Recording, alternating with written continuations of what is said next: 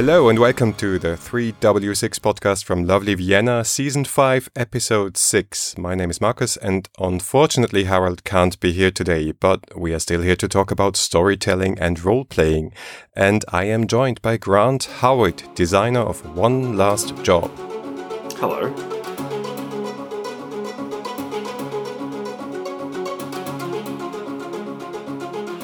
So, Grant, I look at the list of your games, and mm-hmm. there's a lot of heist games in there. Yeah. What's with you and heists? I adore the concept of a heist. My coursework in my third year university was writing a comedy heist film, which got put down as generic and comedic. But I've I've always loved the idea of a of like a tricky problem to solve and some people coming together and their own strengths interlocking and overlaying. And that's kind of the thing which I really like about like games like Dungeons and Dragons, which have synergy in that way. That's something which that's something which really interests me. So a heist, I think, is perfect to have that uh, small focus teams with specific niches who all have a definite goal in mind and it just it, it makes it makes the sort of improvised stories we have with role playing games come out really fun And when you looked at. Yeah, I think it's better without the video. yeah yeah yeah i think so Today we want to look specifically at One Last Job because also it just came out in the German edition. Have you se- have you seen it by the way? I have, yeah, it's beautiful. It's the only physical edition that exists. We never had a physical edition in English, but they've Oh really? they've done uh, the folks. I think it was it System Mastery. Uh, System matters. System, System system, matters. system matters, yeah. System matters translate. They've done an incredible job. It looks it looks really beautiful, and I don't understand a single word of it, but um, it's very nicely laid out. Yeah, I, it's pretty close to the to the original, so you should Okay. uh, you Good. be able to go through. when you sat down to think about One Last Job, was it your intention to write a heist story game? Not at all.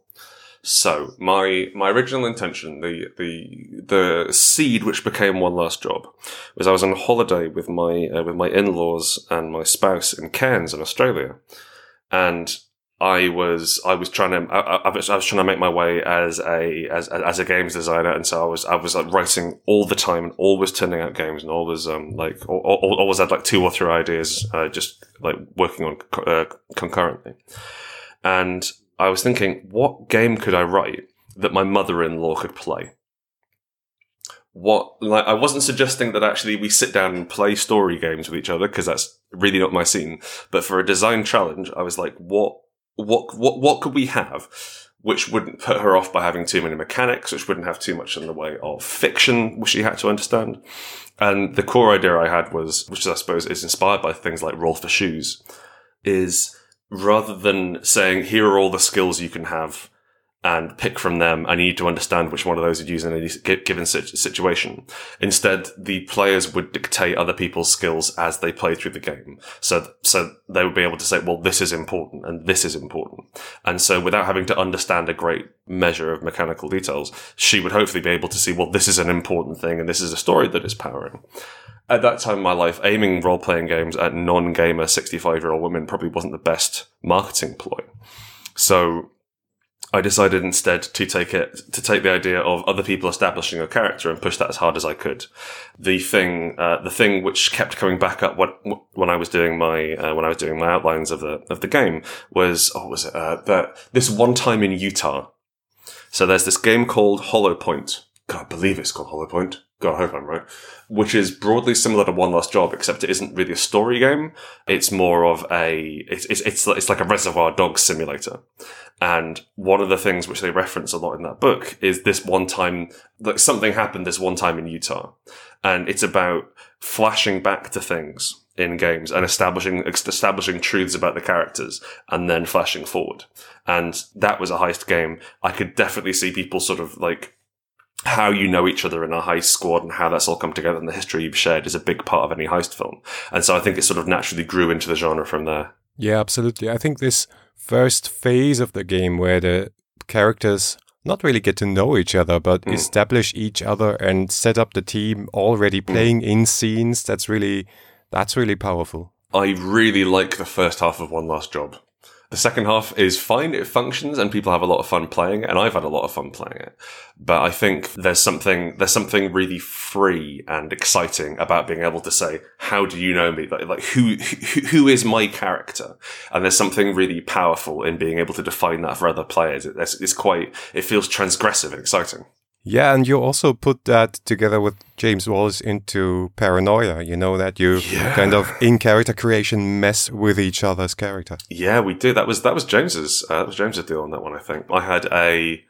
I think I had a I had one based with cards, and you sort of handed cards around the table, and you like you picked one out that you wanted, and then get and then gave the cards on. So it was it was like you were denying other people those skills. And what I think what we've ended up with is it's, it's something which is much more of a. It's interesting. It's like I I as a writer I don't like subsystems for games. I think that you get one system which works for a game and you try your hardest to make every single mechanic, every single action in that game run off that, the, that, that, that same engine. And James does not think in this way. So he's written this entirely separate game which sits on top of Paranoia.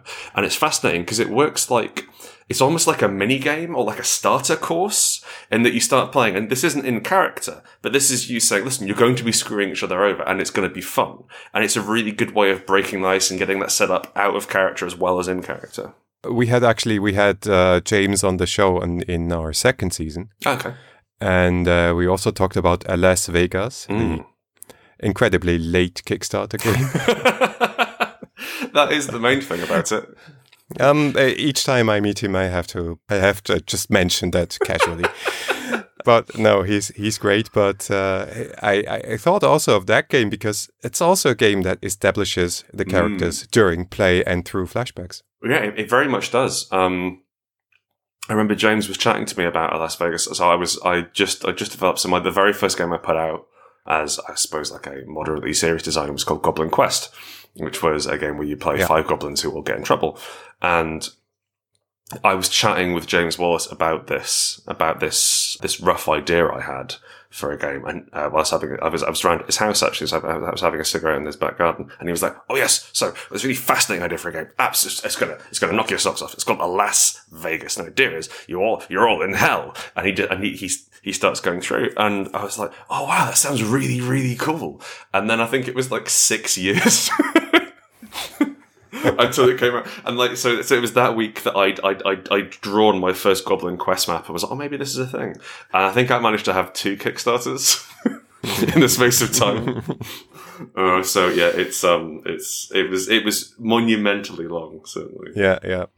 But another question about flashbacks because I think this this idea to put flashbacks into heist games has been cropping up really continually because probably it's a really smart idea to not have to think about everything mm. before you do the heist. You know, the whole planning issue. Yeah. So, so Blades in the Dark famously, I think, is the one which has really popularized the idea of flashing back Yeah. things, establishing. As you mentioned, I've got an awful lot of heist games in my repertoire, and there was there was one which I was trying to write for years, be back in about 2011, 2012, and the idea it was called Horde Heist was the was the working title, and the idea was that it was a heist game, and you played a traditional D and D party. So you had the fighter, the cleric, the rogue, that sort of thing, and you were breaking mm-hmm. into a dragon's hoard to steal treasure for another dragon. I really, really struggled with it because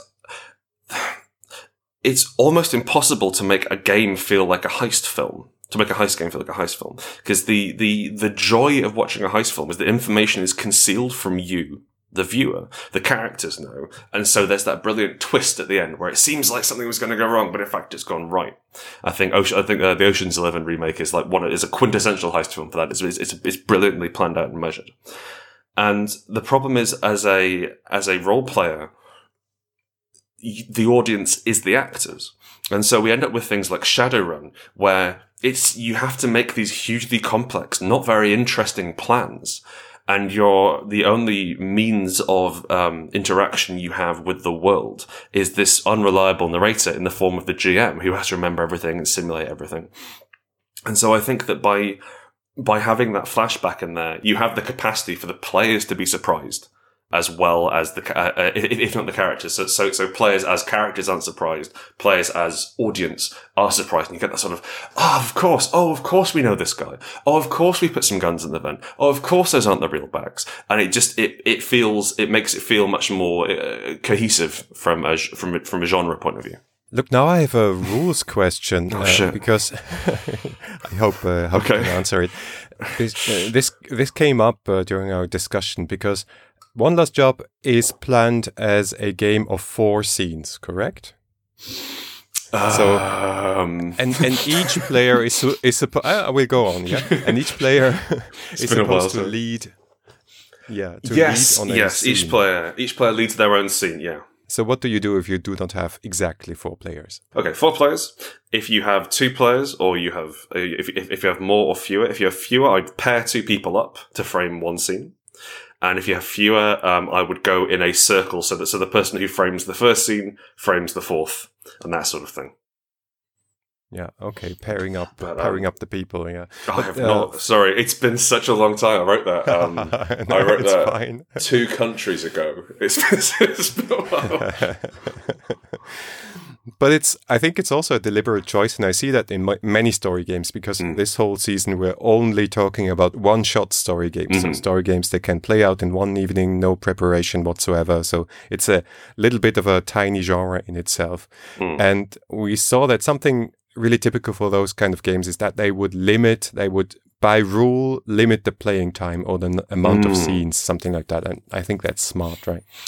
I think so. And I think especially if you're if you if, if if you've got a if you've got a particular thing you want to evoke, then there's I think there's there's an idea that we are supposed to games should be flexible and dynamic and be able to tell lots of different stories. And I think like coming to it from a generic point of view, from a universal point of view, is was a very was a fairly popular idea. You know, GURPS um, sold quite well for a little while. Um, whereas I think especially if you're looking at smaller games, story games, there's there's almost I think there's an artistic responsibility to try and tell the best story you can with it, to try and make it tell one story very hard. I think the the great the great example of this I give uh, is Dogs in the Vineyard.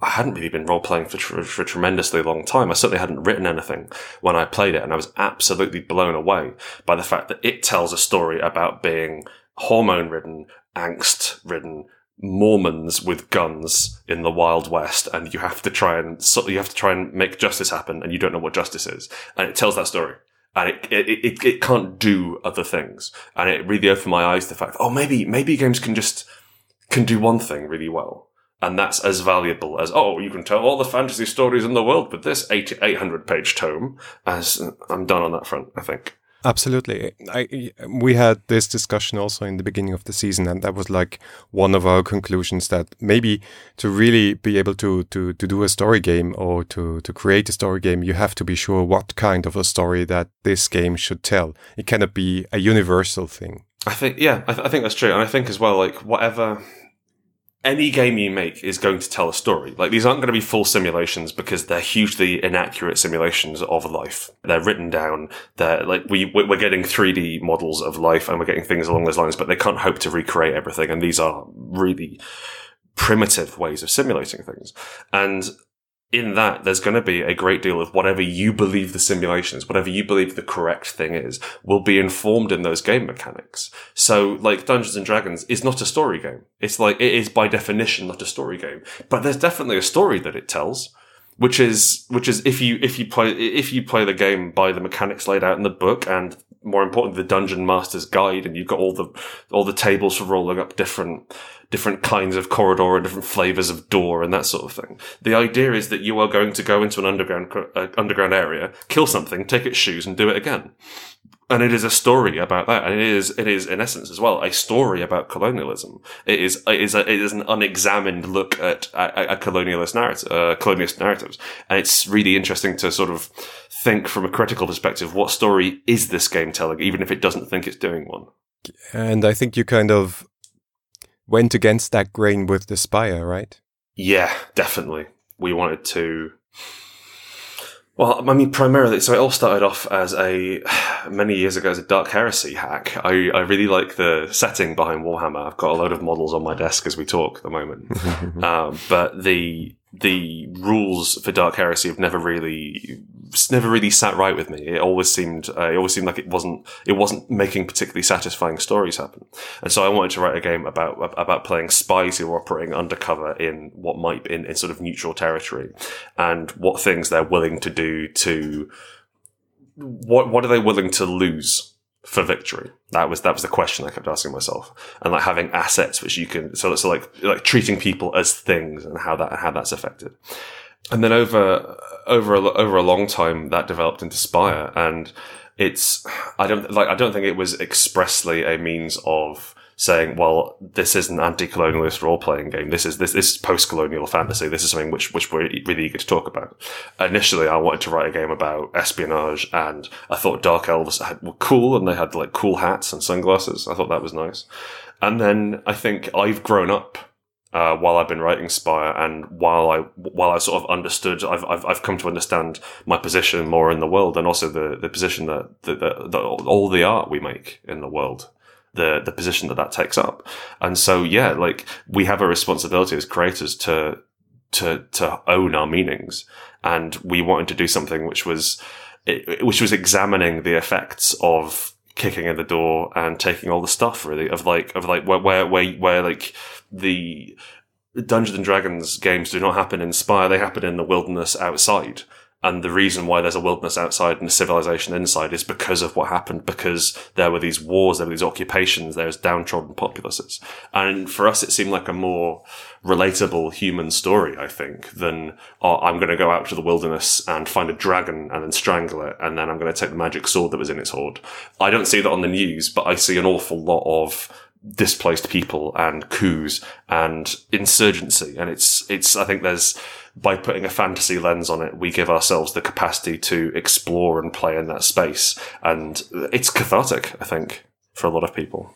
And many people say that you finally got Dark Elves and Drow right. That is, yeah, there's something we've heard, which has been nice. I think the, it was, it was interesting. Like most of the time when Drow are, are represented in fiction, there so obviously obviously there's there's a racial element to it which we can't get away from, and so that was that was always hugely difficult. But it wasn't half orcs and orcs in Dungeons and Dragons are traditionally like seen as as as bestial and savage, and they're exoticized in that way. And dark elves are viewed as more of I suppose there's something there's something um debauched and the idea that other races are degenerates in that way.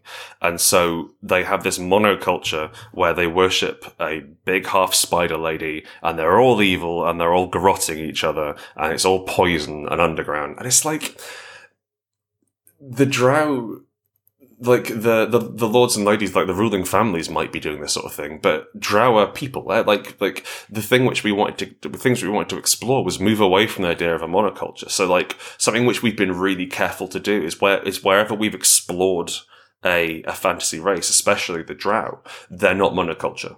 Like we don't, I, I, I don't like. I think we might have slipped up and done it a couple of times, but I don't like referring to the Drow language because uh, it's a bit like saying, "Oh, you know, the Caucasian language." And so treating them as they are there are many different cultures within this and this and like there, there's definitely an overarching vibe which, which which you can get into. But there is room to explore and there is room to there is room to be a human here even though you're actually a drow. So that kickstarter was pretty successful. Yeah. What, what yeah. What was your takeaway from that? It was awesome so we'd done we'd done uh, I did Goblin Quest uh, a few years ago, and we did Unbound, uh, which was our previous Kickstarter before Spire, which was which I think we we did okay. I think we got like forty five grand out of it or something, uh, which is which is pretty good as far as role playing goes, but. It didn't really land. There wasn't. Uh, we didn't have much room for expansion within it. It was. It was a. It was a. A, a, a, uh, a generic, a universal role playing game system designed to tell sort of fast paced animatic, cinematic stories and we, I don't think we really worked out how to sell it right. And, and, like, we, we certainly didn't have any sort of ideas for community expansion or like curating anything after that. And there wasn't anything which really sparked the, uh, the imagination. Whereas, so like with Spire, we, we knew we had something good because like, uh, Chris and I can write games. We know that much. We're good at that. Uh, we're not good at much, but we can do that. And so we knew we were onto something. And then it was, It went gangbusters. It was great. We pitched like we pitched high because uh, my spouse uh, Mary is in charge of she's in charge of the numbers. Uh, so it's, it's a three person business. Uh, Rowan, Rook, and Decard. And Mary's in charge of the numbers, and so and so like she makes sure to, to like make sure we're paying ourselves properly, and that we have enough money to cover contingency budgets and that sort of thing. So we, we pitched fairly high. Um, we cleaned up. We did we did really well out of it, and it was fascinating to see that. Um, also, I'd like to thank like I'd like to personally thank uh, Mr. Adrian Stone, our artist, for earning us at least half of our money. He is, he For is, sure. oh Yeah. yes, so, such beautiful art. And like, he's, he's been an absolute pleasure to work with as well. The reaction to Spire, I think it was like people were, people were excited about it. And it was our first attempt to sit down and flex our world building muscles and be able to say, this is like, this is our fantasy world. And this is the place, like, we want you to come and tell stories here. We're going to give you room to tell stories. We're going to let you build your own version of Spire. But this is, this, this is a start point for you. And I'd never, I'd always been scared of setting. I'd always been terrified that, um, there's a, there's a, there's a phrase in my gaming circle, which is 12th level paladin, which means someone has cornered you in a bar during a gaming session, they lean over and, and they'll say, Oh, I had a 12th level paladin in this guy's at the campaign. It was really cool. He did 8d6 damage and he had all these spells. And they just start telling you about how great their character was. And it's really quite boring. I, I was, I've always been worried that me doing any sort of world building or me doing anything past like a couple of sentences is me being that guy. And just, and just saying, uh, he- here's my fantasy realm. I've, I've drawn several maps of it. I don't want to feel like a complete nerd. Um, Yeah, the the heartbreaker problem. yeah, yeah, precisely. Yeah, that's, that's another thing we want to avoid it being a fantasy heartbreaker. And so we, we gave people this this new this new thing, and it's really taken off. People seem to, people seem to there's something in Spire which I think people gives people the opportunity. One of the things I'm so fascinated to see is people come forward in the Spire Discord like every day with new ideas, and that like there's always a discussion on on ongoing things. Saying oh, in my version of Spire, I've done this, or how about this organization here? And there's something about it, I think, which just it captured people's imaginations to give them the capacity to make up their own stuff, which is kind of what role playing games should do, in my opinion. I believe that it should empower the games master to make and, and the players to make these creative decisions. But it went really well, and we were interested to see if we could do a a kick another another setting book because we like we weren't sure whether there was demand, so we set up the Kickstarter Kickstarter for Strata last year. And it did really well again. It was really nice. And like we like we, we were ready to be like, okay, so if this doesn't pass, if this doesn't fund in a week, we're going to take it down and we'll try again later, or we'll release it as PDFs, whatever. And it funded in four hours. It was Wow, yeah. it was really exciting. It's like we weren't expecting this. We weren't expecting that level of uh, that, that outpouring of support from the community, which is just it's really beautiful to see so many people telling their own stories in Spire. And I think that's what a that's what like for a game to be a success, you need to have that capacity for people to feel ownership. People need to feel like they're contributing something to it and they are part of something. And something which we didn't learn until un, until this last Kickstarter is community management and community like fostering a community around your game giving people a place to talk and encouraging that is so important in in, in letting people in, in in it being a success. So is the Spire going to be a well supported game line? Well, um, there's only three of us at the moment. In Strata, we uh, for the for the first source book, we hired uh, we have ten other writers, I think, in who's each doing a scenario. I wasn't. I've never been super keen on the way that, say, uh, White Wolf would credit all the authors at the front, and then you wouldn't know who'd written who'd written what. So like there'd, there'd be twenty authors at the front of a of a White Wolf book, and I and, and because they obviously it's a massive book and it's full of writing, so I get it, and they had, they had to turn out quite a lot, but I don't know who wrote what in there, and I, it, it it doesn't quite it doesn't quite ring true to me. So I instead what we did is we had people write up each their own scenario and then like guided them to make sure it fit the way that, that like the this the style of scenario which we're used to making in Spire which is um very open ended. It's a start, and then we don't know how the campaign's going to end. We don't know how session one's going to end of, of people's campaigns, so we don't try and predict it. We've got uh, another source book, like sketched out as the idea. Like so, like uh, the the next Spire source book, uh, we're interested in doing uh, like a, a GM's guide and talking more about the ideas behind the ministry and the secret police who who fight against them and different ways in which we can use the rules already laid out in the resistance system to do different things. So like how how your cell handler from your from your um insurgent cell. How being spotted by a guard then feeds back into it, it, goes through several steps, and then your insurgent handler has had to kill that guard, and now you have to help them. You have to help them hide the body and that sort of thing. How we can make it tell different stories about the same thing, and how we can amp up the drama in that. So that's something we're interested in. And of course, like exploring different parts of the universe. It's been a tremendous amount of fun writing Strata, getting to go back into the Spire and be given free reign to explore anything tagged with high or low society in the domains we went back and we did again. And it's been great to sort of lean back into that and try and make try and make stuff which is just ripe to tell stories. So yes honestly as long as people keep buying it i think we can keep writing it. We've got a good few source books in us left. People seem enthused and people seem people seem to want some and we're happy to keep writing it so i don't see why not. This isn't even the only crowdfunding you do. You have a pretty well running Patreon yeah. account as well. Yeah. Yeah, we do. Yeah. We do one page games, primarily my shtick, but Chris helps out sometimes. And the idea behind those, I, so I released, so One Last Job was originally released through that Patreon. Um, it was I. Uh, I was back when I was in Australia. I was living over there for a couple of years, and I I was, I was about to become a games journalist in the UK, but then I had to move to Australia, and so I lost all of my contacts. I lost all of that, all that expertise and that knowledge, and so I just, I kind of did nothing for a while and, and, and frittered about, and I decided that I might as well take this opportunity to try and try and write. You know, I had this had the space to do it, and so I so this Patreon, and I put out a couple of games, and they were you know, they, they, were okay, um, but I decided that um, I would uh, so that the people could pay me $15 and I would mail them a copy of the game. And I thought, well, it's going to be like two pages. It's fine. It doesn't matter at all. And by the time I got, to, by the time I got to one last job, one last job was a, I think it was a 40 page document, which I had to, which I had agreed to print out and send, like physically mail to people. And I remember I, at that point, I was bring, I wasn't bringing in much money through the Patreon. And so I went, I went to the print shop and got everything printed and then went to the post office and I was, I think I'd lost $60 out of the, like I was down $60 after everyone had paid. And I was like, okay, this can't, this can't happen. This is like, this isn't, it's great to, it's great to have an excuse to write games, but this is costing me money. This is just slightly offsetting the cost. And so a couple of years ago, my spouse and I we were we were on we were on honeymoon, I think, not honeymoon. We were on uh, on on, we were away for our anniversary, in Norwich, and she was chatting to me and saying like, "You should use this Patreon. You should get it going in some way. What if you just did one page?" I was like, "I don't know whether I could do a game on one page," but the idea was that I was really, really straight up front about it and say, "Hey, all the games now are going to be one page."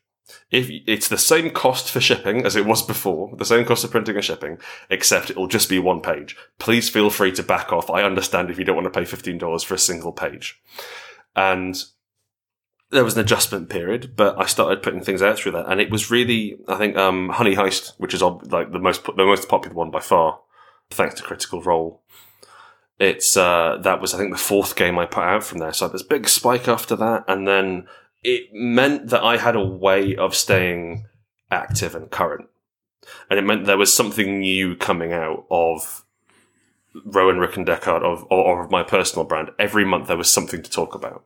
Because one of the problems with being an, an indie designer is if you if you try and make a a proper fancy game, you know, like your Spires or like your big hardback beefy books with setting, and you can't share news the same way that other people do because you, you you create you create this stuff very very slowly, and then it's it's it's specifically niche. So unless you have uh, an audience who you've been toying with, who you've been sort of releasing previews to, like the way that John Harper does it is incredible. The way in which like, all of his playtesters then become his biggest promoters and his and his uh, like who who will back him on Kickstarter and will tell people about it. It gave me a way to try and stay current and say, "Hey, I've done this. Hey, I've done this." And like, they're not all the best games. They're not. I don't think maybe two of them have been playtested before release but they're fun and they tick along. And I think that there's there's something joyful about being able to like being able to say, I want to write a game about going on holiday with Jason Statham, and it's really silly and it isn't serious. And it's um, and we're going to tell some good stories. I don't have to try and justify this to Kickstarter. I don't have to try. I don't have to pay artists. I don't have to make. There's none of the rigmarole around normal role playing games. It's just like it's this. It's like it's like playing in a in a band uh, in a garage with your friends. There's something really lo-fi about it, and it lets me just put stuff out there, and I can see if people like it or not. Yeah, tell me about about the Stath. What's the deal there? He's he's mm, well. Jason Statham's Big Vacation was a suggestion. Was a, was it's great fun to say. It was a suggested game title from one of our listeners, a chap called Sean Smith. Uh, so we, we run our own podcast called High Dice Friends, me and Chris, and we, you know, we answer role playing games and talk about woolies. It's very silly. We had one episode where we just asked people to make suggestions su- suggestions for games titles, and then we'd write them like on the show, as it were. And so Jason Statham's Big Vacation was one that came through, and we just fell in love with it because like the idea of you having to protect Jason Statham while he gets himself into trouble. And I think there's there's he's he's on he's something of a dying breed, is old Statho.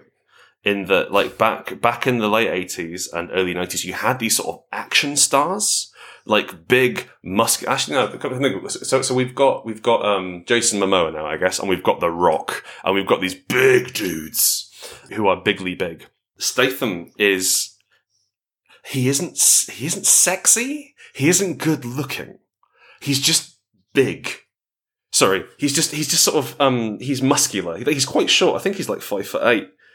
He used to be a a, a professional diver. He was he, he was in the Commonwealth Games. Uh, representing the UK, I believe. He is he's a he's he's fifty years old is the other thing, and he he doesn't quite look it, but it's there's I think there's a fascination about how he is in he has perfectly managed to be in films that are bad, but I like them and his inclusion in the in the Fast and Furious franchise was like, hey, these are going to get real bad, but you're going to like them a lot. And they just kept going that way. And now they've got they've got that new film coming out with him and uh, and The Rock, which I'm unironically excited for. So I think I think I might just enjoy him. I think I might just enjoy like the sort of hugely overblown hard man act. I think it's quite funny.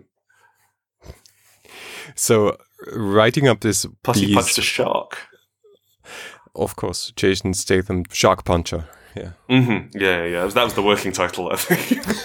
I think so. Uh, sorry, I got to do the voice. Jason Statham. Like Jason Statham. Jason. he's yeah. one of a kind. One of a kind. What can I say? Yeah, yeah. so special. has putting out these one-page, fun little mini games mm-hmm. without much thinking and testing. Has that changed your attitude to game design? Uh, it's made me do it once a month. It's made me like realize, oh, I got to get something out because now that's one of our major earners for a bit. So like, so we're we're an incorporated business, Rowan Rook and Decard, and like Chris and I get a wage, and so the important thing in that is if I don't release a one page RPG, we have to find the money from somewhere. And like, thankfully, we're doing okay. You know, like we've got we've got contingencies in place, but that does put our profits down by a significant percent if I don't put something out. And I also don't like, I don't want to write crap. I don't want to put out something which isn't fun, which isn't a viable game. I don't want to rush stuff out. So generally, like, I'll spend, if I was just to sit down from conception of our, of, of the piece to a fit, to, to, to a finished scanned thing I put online, that's probably about three to four days work. But I do it over the course of a month. So I'll do like half an hour here on the train. I'll be like, oh, I've had this idea for something. And it'll just sort of, it'll sort of, it'll, it'll rattle around. And I think that it has, it's, it's, it's given me the opportunity to be, I think, more confident in my abilities as a designer and like being able to look. And, and also, I think crucially, it's taught me to make everything as simple as possible. You have as few systems as possible. Because in a, on a one page game, you don't have room you don't really have room for setting. You don't have room for so the only way you can do effective setting in a role playing in a one page role playing game is having a random table basically, or a really evocative opening paragraph. But if you get a random table, you have you, you get two of those, and you you can combine them into you know into, hundreds of stories depending on how many entries there are. So you can do setting that way. But you've got one. You basically got one mechanic, maybe two you've got room for, and they have to power the whole game. And that's that, that's the thing. You're not talking about campaign play. It's not like you have to have proper proper rules for leveling up and experience and getting people to keep coming back and having that long term experience. But you do have to function as a game. And so I think it's taught like one of the things that it's really taught me is removing things Um, one, one of the interesting bits we've seen is getting in new writers for Strata, where people have put in rules to their, have added rules to their scenarios. We've got, some pretty super cool scenarios. I'm so excited to have people to read them. But people, people have put rules into their scenarios and they're like subsystem upon subsystem and like they'll, they'll, they'll invent new ways of putting in they'll have new dice coming in and all the feedback we're given is like hey it's okay you can just use the existing rules we just need to change this word here or we just need to say oh we'll treat it as this here and i think i've drawn a lot from fate in that respect in that fate is one mechanic which you keep going back to and i think as long as that mechanic is uh, has enough connections and powers enough stories that's that's all you need so I think I think it's informed my my design in that way. Yeah. So what's on the horizon for you, except the things you have just mentioned? We haven't announced it yet, which is exciting. We have we have we have a project. We have a project on the line, and like we have to announce it here. Go yeah, ahead. No, okay, so so but, but exclusively exclu- coming to you live. The um, we've got Strata done now, and so we're look, we're looking towards the next Kickstarter, and we need to work out what the Kickstarter is. And now the reason why we haven't announced it yet and why I'm going to have to be super vague about it is the perils of operating at the size we are now. We have to do it right. My mortgage comes out of our money. Chris's rent comes out of our money. This is really important. So if we, if we announce that our next Kickstarter is, oh, I don't know, vampire magical girls, say for example, and everyone's like, "Oh man, I can't wait for Vampire Magical Girls! It's going to be so exciting!" And then we have to come back three months later and say, "Yeah, actually, we couldn't write Vampire Magical Girls. All the rules were really bad, and we're really bad game designers, and we've lost that." Then people, then people's opinion of us goes down, and people, "Oh, why?" You know, and, and so we need to we need to make sure that it works before we announce it. I think is the thing. But we do have we've got a we have an upcoming game planned. It's set in the world of Spire. Uh, it's not. It's not. It's not um, using this. It's not telling the same story as Spire, and we're interested in exploring more, inverting more fantasy tropes, and messing around with things which, uh, which, which, which things which people know and are bored of in games, and trying to trying to get a fresh look on classic on classic themes. So it really hasn't told you anything. Sorry. you have said it's set in the world of Spire. Yes, That's there you go. One thing. Yes, yeah. so it is. So it's fantasy-ish. Yeah, yeah, yeah ish. Yeah. Okay. yeah. I'm excited to see that. I also, also, if I, if everything, if everything goes to plan, my next one-page game will be about coma patients all existing in the same dreamscape, trying to wake up.